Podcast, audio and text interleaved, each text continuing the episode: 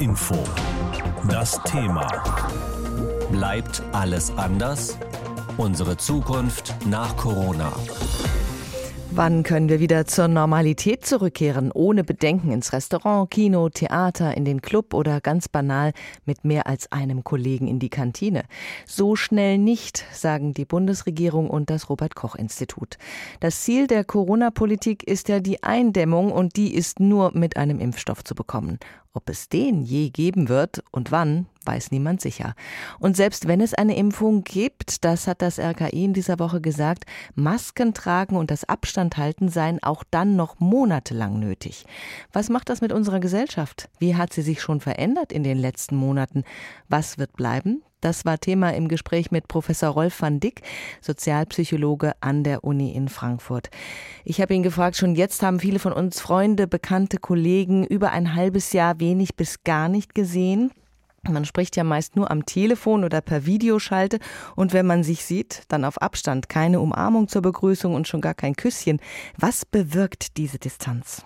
Also nach unseren Studien, die wir ganz unabhängig von Corona gemacht haben, wissen wir, dass soziale Distanz, soziale Isolation, schlecht sind. Schlecht für unsere Gesundheit, äh, schlecht für unser Wohlbefinden. Wir wissen aus Studien, dass soziale Zusammengehörigkeit, gute soziale Integration für unsere Sterblichkeit wichtiger ist als zum Beispiel Rauchen, Alkohol konsumieren, schlechte Ernährung oder keine Bewegung.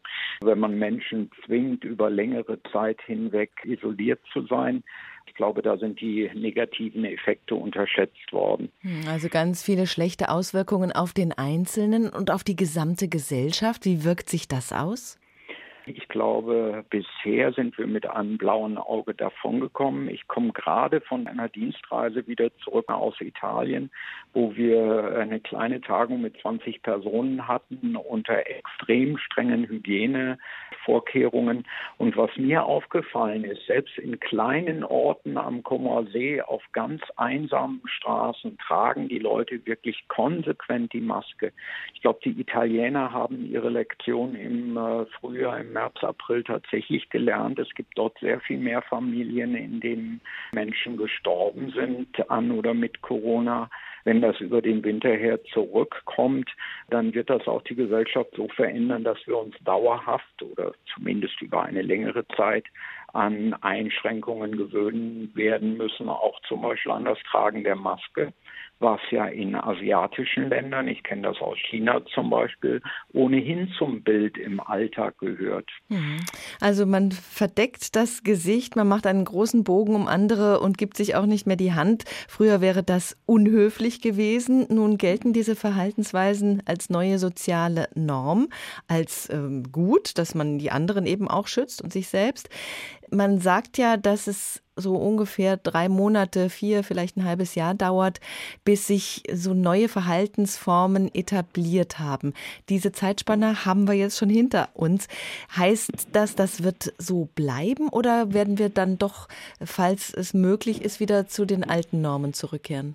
Ich glaube, wir werden, wenn wir es uns leisten können, wenn wir hoffentlich einen Impfstoff haben, dann werden wir auch sehr schnell uns wieder zurückgewöhnen können an alte Zustände.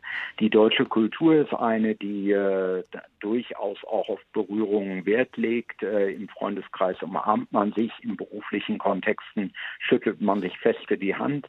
Und ich glaube, das ist so lange und so gut gelernt, dass auch ein Dreivierteljahr oder ein Jahr unter Corona-Bedingungen das nicht völlig in unserem Gedächtnis ausradieren, sondern wir werden sehr schnell, wenn es möglich ist, auch wieder dahin kommen, dass wir uns die Hand geben. Aber noch sind wir mittendrin in dieser Corona-Krise und die sorgt auch für scharfe politische Auseinandersetzungen in der Gesellschaft. Da sind die einen, die die Maßnahmen zur Eindämmung als Schutz und das Befolgen der Regeln als Frage der Solidarität begreifen.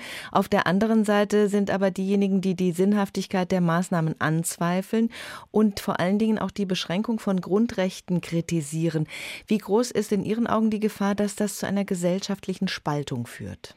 Im Moment deuten alle Umfragen, auch die, die wir selber gemacht haben, dazu, wie die Maßnahmen akzeptiert werden, darauf hin, dass wir keine Polarisierung haben in zwei etwa gleich große Gruppen, die sich unversöhnlich gegenüberstehen, sondern wir haben im Grunde noch eine sehr große Mehrheit, je nach Umfrage zwischen 70 bis 85 Prozent von Menschen, die die Maßnahmen durchaus unterstützen, sinnvoll finden und auch bereit sind, sie noch eine ganze Weile mitzugehen.